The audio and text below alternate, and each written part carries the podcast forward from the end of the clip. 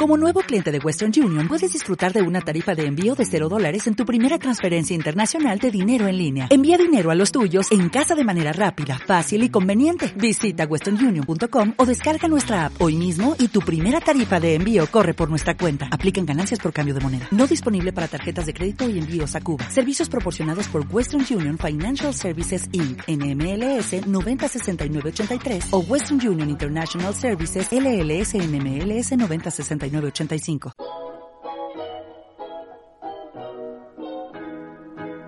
Hola a todos y bienvenidos al podcast Eco Minimal. Yo soy Eva y hoy hablaremos de 10 maneras de reducir nuestro desperdicio alimentario. Hola a todos, ¿qué tal? Si seguís el podcast eh, semana a semana habréis podido notar que durante el agosto no hice ningún episodio porque hice así un poco una pausa, vacaciones, etc. Así que retomamos septiembre con muchas ganas. Y un tema que he descubierto... Bueno, a ver, he descubierto, obviamente todo el mundo sabe lo que es el desperdicio alimentario, pero hay aspectos y mm, soluciones que he descubierto este verano, así que es lo que os quiero explicar en el podcast de hoy.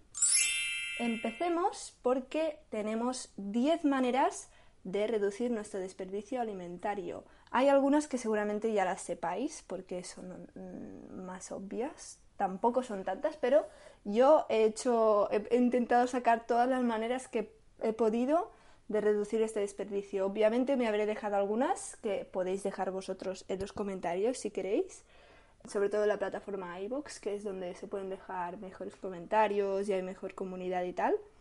Pero yo de momento os traigo 10 maneras. Así que empecemos con la primera. La primera es bastante esencial y es hacer una lista de la compra. Esto lo he dicho como en tres episodios ya, pero es verdad, cuando haces una lista de la compra es más probable que compres lo justo, compres lo que necesitas. Y dentro de esta mm, manera de reducir el desperdicio, hay otros aspectos que también cabe matizar y es, eh, no solo vale con hacer la lista de la compra, también importa cumplirla y hay que tener mucho cuidado, por ejemplo, con las ofertas. Las ofertas están bien cuando son alimentos que son básicos, por ejemplo, cuando son alimentos que sabes que vas a consumir porque consumes muy comúnmente y también son importantes para aquellos que no se pueden permitir pues pagar siempre el precio más alto. Pero cuando entramos en ofertas de comida que se va a poner mala de en poco tiempo y son cosas que nosotros no comemos habitualmente. Cuando entramos en ofertas de alimentos extraños, alimentos ultraprocesados, alimentos que no hemos consumido nunca, aquí ya entra otro problema y es que normalmente las ofertas entran con esto de 2x3, eh, segunda unidad al 50%. Y la verdad es que si lo pensamos con cabeza, tú no vas a comprar dos cosas de algo que no has probado nunca porque ni siquiera sabes si te gusta. Entonces, las ofertas juegan con eso. No sabes si te gusta, pero eh, vas a comprarme dos, no vas a comprarme uno porque el segundo te sale más barato. Hay que tener un poco de, de cabeza con esto e ir a lo que siempre vamos. En este sentido podemos minimalizar nuestra compra y comprar los básicos, lo que necesitamos. Obviamente nos podemos dar caprichos y si los caprichos están de oferta, pues qué suerte, ¿no? Porque normalmente los caprichos suelen ser más caros. Pero en general, cuando vayamos a comprar una vez a la semana, dos veces, no sé las veces que vais a comprar, yo creo que es bastante importante focalizarnos también para ganar tiempo, porque así el tiempo no lo perdemos eh, ojeando las tiendas y tal. Y cuanto más tiempo estemos en la tienda, más probable es de que nos llevemos una cosa que no teníamos planeado llevarnos. Así que creo que este punto es bastante importante. Y otro punto importante también relacionado con este tema de hacer la lista de la compra es que tampoco nos podemos flipar con los alimentos que son no perecederos.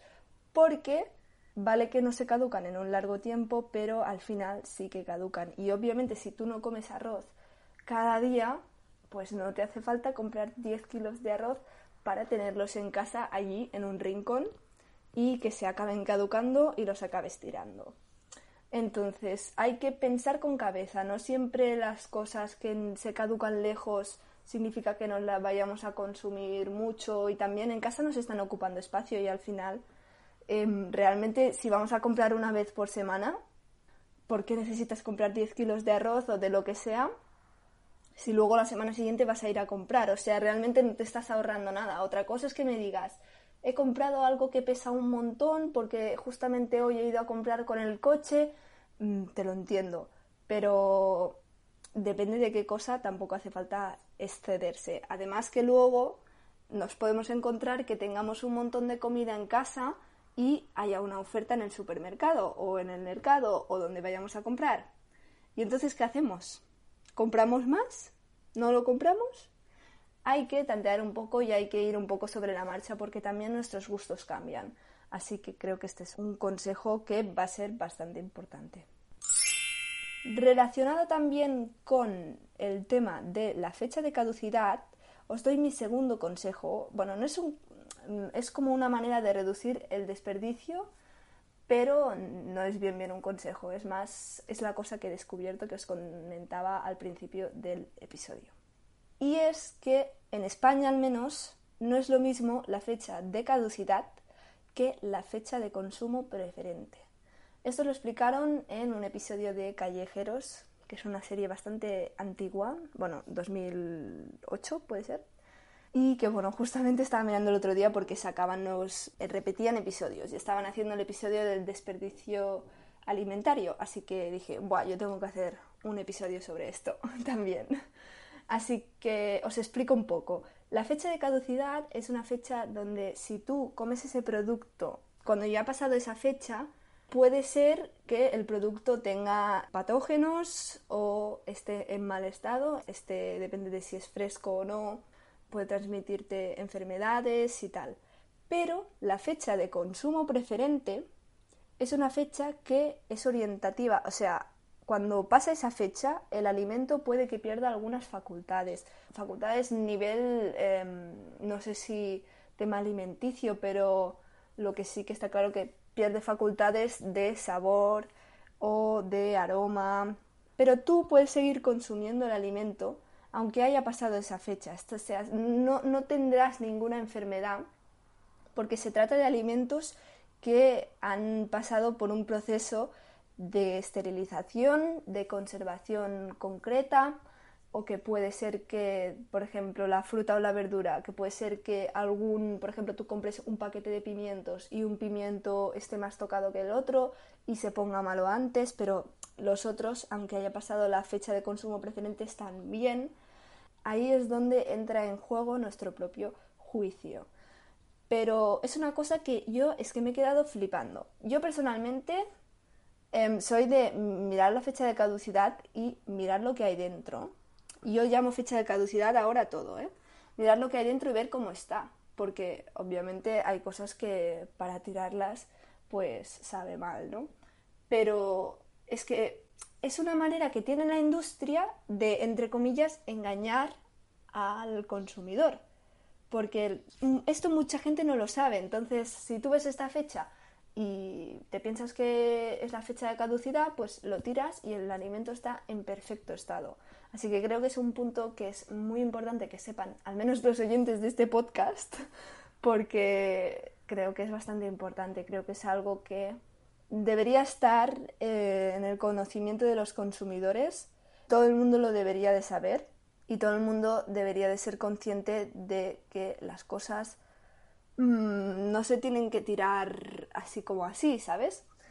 No sé, creo que es un asunto que es bastante importante y esta es mi manera número dos de reducir el desperdicio alimentario. La manera número tres es realizar una limpieza de la despensa habitualmente y revisar la fecha de caducidad de los alimentos. ¿Por qué digo esto? Porque ahí viene mi cuarto consejo y es que tengáis un sitio concreto en la despensa para los alimentos que se estén a punto de caducar, caducar, ¿eh? no consumo preferente, y alimentos que creáis que llevan mucho tiempo en la nevera o en la despensa y que mejor ya los consumís que no esperar a que se caduquen. Entonces, Lo de la limpieza de la despensa es interesante por temas ya simplemente higiénicos, pero también es interesante porque nos ayuda a darnos cuenta de los alimentos que compramos habitualmente y los alimentos que no compramos habitualmente.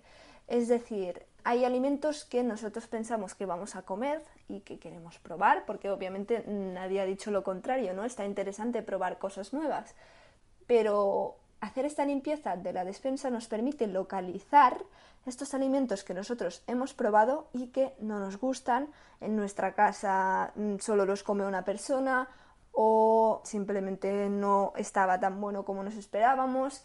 Y esos alimentos sería interesante que, aunque en casa no gustaran, te los comieras para no tirarlos, ¿no?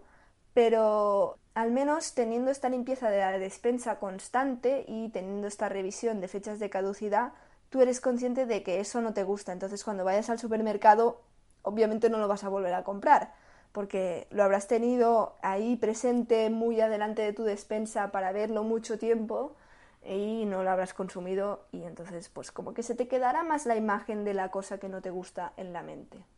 No sé si me explico muy bien, pero creo que más o menos se ha entendido. Y teniendo el sitio específico en la nevera o en la despensa para las cosas que se van a poner eh, malas o se van a caducar antes, lo que podemos hacer es reducir este factor, ¿no? Reducir tener que tirar las cosas cuando hace dos días, hace cinco días eran perfectamente útiles. Yo creo que es una cosa que está bastante interesante. No siempre es posible porque hay gente que tiene la cocina muy pequeña, hay gente que tiene mucha gente en casa, la nevera siempre está llena. Entiendo que no siempre es viable, pero si tenéis un espacio donde podéis hacerlo, y obviamente tiene que ser un espacio que esté más a la vista que los otros espacios. Pues yo creo que es una cosa súper recomendable y bastante interesante en el tema de reducir el desperdicio alimentario. La quinta manera de reducir nuestro desperdicio alimentario es planificar días de comer sobras, de comer de tupper y también realizar platos, quizás esos días o otros días, de aprovechamiento, platos en los que cojamos otros platos que hayamos cocinado durante la semana o durante los últimos días y los reversionemos para que tengan un sabor distinto, no sea aburrido comerlos y no, estemos comiendo siempre lo mismo. Entonces, este es un consejo que, al menos en mi casa, lo hemos hecho toda la vida y creo que en muchas casas también, pero es bastante interesante. También hay que tener en cuenta, mm, conocer muy bien que los alimentos no se caducan al día siguiente. De hecho, em, si ah, mm, os dais cuenta, hay mucha gente que hace el batch cooking, que es esto de cocinar una vez a la semana o dos veces a, dos veces a la semana y solo en ese periodo de tiempo pues se cocina todo lo que se comerá a lo largo de los días, normalmente los días de lunes a viernes y básicamente toda la comida aguanta, se conserva de unas maneras concretas para que aguante hasta el final. Entonces creo que es un punto bastante interesante tener en cuenta que la comida al día siguiente no está mala, y menos si la ponemos en la nevera. O sea, las cosas no se ponen malas al día siguiente y si sabes que al día siguiente o que después de dos días te da mal rollo comértelo, pues eh, haz un esfuerzo por comértelo al día siguiente y no esperes a que se quede en la nevera. Creo que el tema de planificar y de comer días de sobras y de realizar platos con comidas que son aprovechadas de otros platos es una idea bastante interesante, es una idea que siempre está bien poner en práctica y también te ayuda a valorar un poco eh, lo que compras, ¿no? Porque lo que se te caduca es prácticamente tirar el dinero. Así que pensemos con cabeza y también con bolsillo. La manera número 6 sería hacer conservas con los alimentos que están más maduros o bien congelarlos. Esto es un punto bastante interesante y que tiene mucho que ver con comer comida de temporada. Por ejemplo, ahora mismo estamos en verano, en verano hay un auge de los tomates. Pues eh, ahora mismo los tomates están más económicos y eh, están más buenos porque son de temporada. Y además hacemos un favor al planeta porque no fomentamos que haya tomates en invernaderos, no fomentamos que haya tomates en cámaras frigoríficas. Así que em, si compramos los tomates ahora a buen precio y aunque estén maduros, lo que podemos hacer son hacer conservas y tenerlos durante tres meses, seis meses adelante, así nos ahorramos dinero y no desperdiciamos los alimentos que estarían más maduros. Esto también se aplica a los alimentos que no son de temporada, ¿no? Porque al fin y al cabo toda la comida, si no se come, se pone madura. Y creo que es bastante interesante. Congelar la comida es una cosa que es bastante obvia, lo ha hecho todo el mundo toda la vida, pero si no lo estás haciendo antes de que se te ponga malo algo, mejor congélalo. Infórmate bien de cómo congelar cada alimento, porque luego también puede ser em, un error congelarlo, depende de cómo. Y pues congélalo y ya lo sacarás del congelador cuando lo quieras comer de otra manera. El congelador también hay que tener en cuenta, en esto que decía antes de la limpieza de despensa habitualmente, también hay que echarle un ojo al congelador, porque muchas veces vamos metiendo ahí lo que se va poniendo maduro y nunca lo sacamos, porque siempre vamos, volvemos a comprar fresco. Así que creo que también es importante echarle un ojo al congelador. Pasamos a la manera número 7 de reducir el desperdicio. Y esta es una, una, opción que muy poca gente valora, pero que está bastante interesante. Yo os voy a ser sincera, en mi casa esto no lo hacemos. Lo he intentado, pero es que no hay espacio en el congelador. Os explico. Si cuando estáis esperando patatas, cuando estáis esperando eh, zanahorias, cuando estáis esperando todo tipo de verduras, os sobra la piel, os sobran las partes más rollo, por ejemplo, de la zanahoria, la parte verde. Estos alimentos son buenos y conservan bien sus propiedades, así que no hace falta tirarlos. Si los conserváis en el congelador, en un sitio específico, en una bolsa, por ejemplo, en un tarro de cristal, como veáis, si lo conserváis en el congelador, cuando tenéis suficientes, podéis hacer un caldo de verduras, caldo de vegetales, que seguramente esté súper bueno porque estamos hablando de que son muchas verduras distintas. Normalmente en un caldo de vegetales le echas las verduras que has comprado y no compras todas las verduras. En cambio, cuando vas guardando las pieles de todas las verduras que vas cocinando, sí que tienes una variedad bastante interesante de verduras. Así que creo que es un punto a considerar si tenéis un espacio en el congelador que podéis usar y así pues hacéis este caldo vegetal y os nutrís también vosotros porque tiene muchas buenas propiedades los caldos vegetales. Son básicamente al hervir los, los alimentos, los nutrientes de los alimentos muchas veces pasan al agua y entonces este agua es el caldo que tú te bebes. Así que no sé, es una cosa bastante interesante. Como manera número 8 de reducir el desperdicio, os recomendaría que todos aquellos alimentos que haciendo revisión de la despensa habéis visto que, mira, habéis comprado por error, habéis comprado de oferta y no os han gustado o no tenéis planeado consumirlos en, un tiempo, pues que los repartáis con vuestra familia.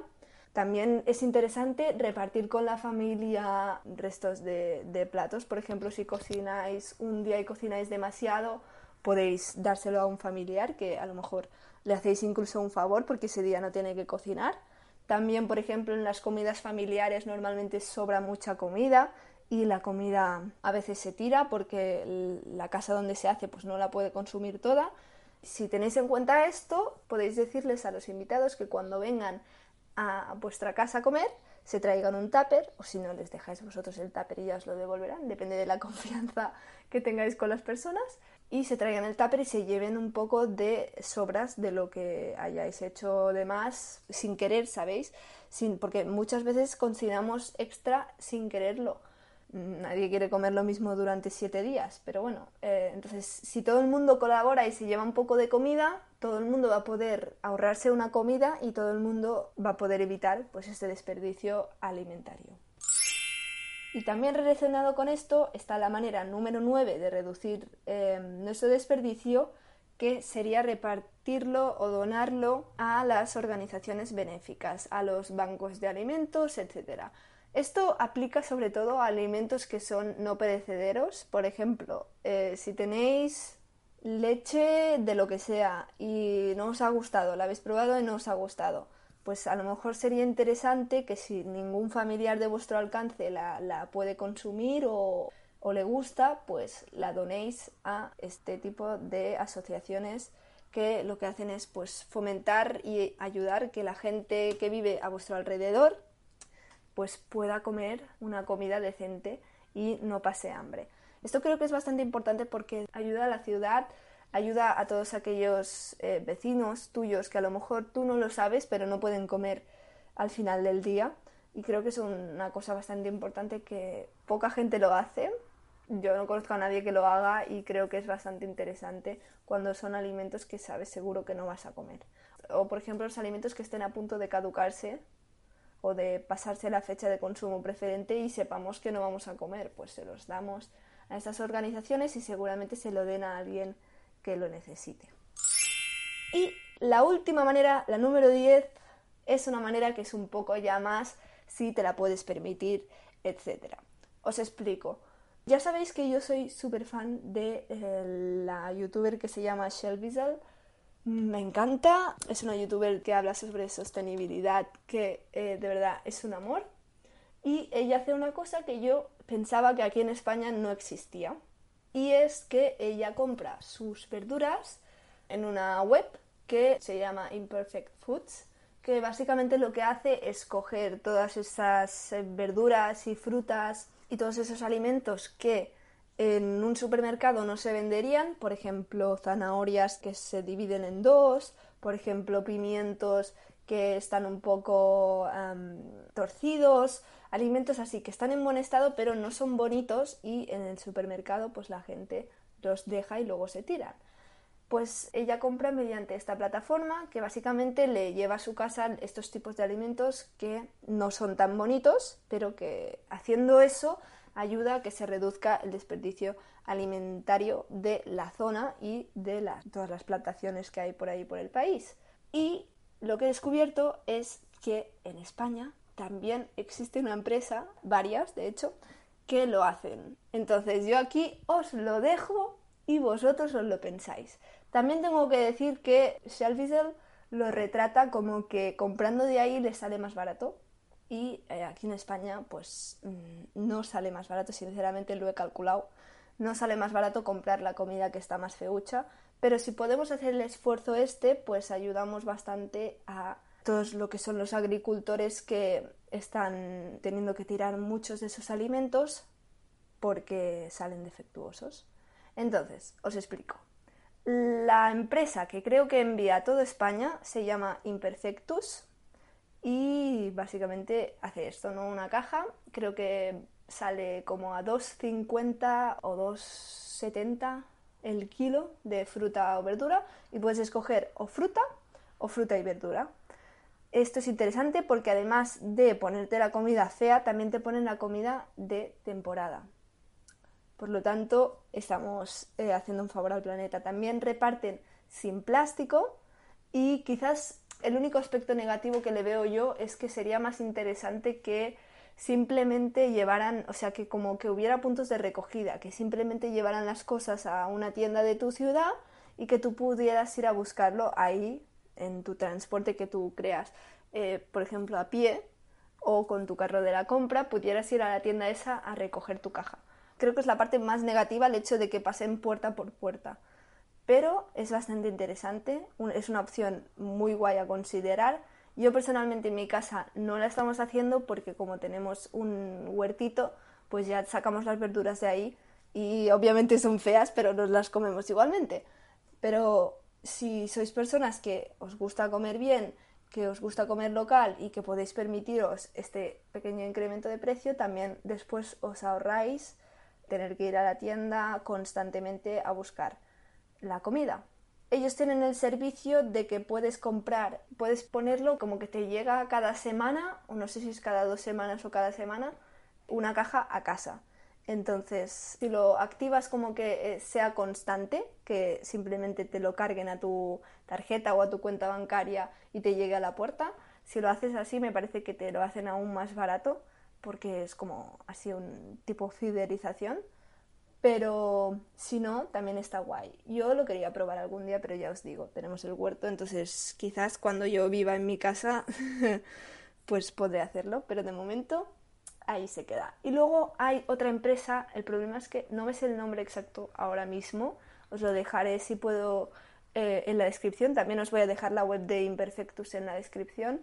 Hay otra empresa que es de Valencia que reparte por, por Valencia. Entonces, eh, ojalá repartieran aquí. Creo que eh, van a ampliarlo en un tiempo si hay mucha demanda, si se le pide. Te, dicen que dejes el correo si quieres que repartan y digas de dónde eres para saber más o menos dónde hay más demanda. Esto también está interesante si queréis ponerlo. Y esta web sí que eh, se ve el precio que es más reducido, es un precio que yo veo más razonable por comida que pues obviamente no querría un supermercado y está también interesante sobre todo si sois de Valencia. Así que creo que os puede ser útil y consultadlo en la descripción. Estas son las 10 maneras que yo os he dado para reducir el desperdicio alimentario. Espero que os hayan servido. De hecho en este podcast yo os reto como siempre a que hagáis una de estas, ya sea la de la lista de la compra, la de la limpieza de la despensa, la de tener un sitio concreto en la nevera, congelar las pieles, donar todo aquello que sepáis que no vais a comer, hacer conservas. Tenéis muchas opciones, al menos haced una de estas. Y bueno, pues espero que en vuestra casa estéis intentando reducir vuestro desperdicio alimentario. Si no es el caso, espero que os lo planteéis. Ya sabéis que los alimentos se tiran en el compost, en la orgánica. Por favor, no los tiren al gris, a la basura general. Por favor, reciclemos. Y nada, espero que os haya gustado este podcast, este episodio. Espero que sigáis conmigo pese a que haya hecho esta pausa de verano. Y nada, que os lo paséis bien escuchándome en los próximos episodios. Os mando un abrazo súper fuerte y nos vemos en el próximo episodio. Adiós.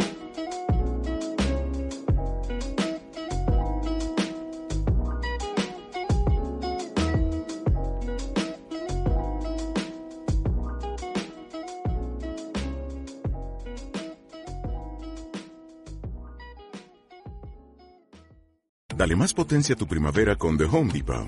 Obtén una potencia similar a la de la gasolina para podar, recortar y soplar con el sistema OnePlus de 18 voltios de Ryobi desde solo 89 dólares. Potencia para podar un tercio de un acre con una carga.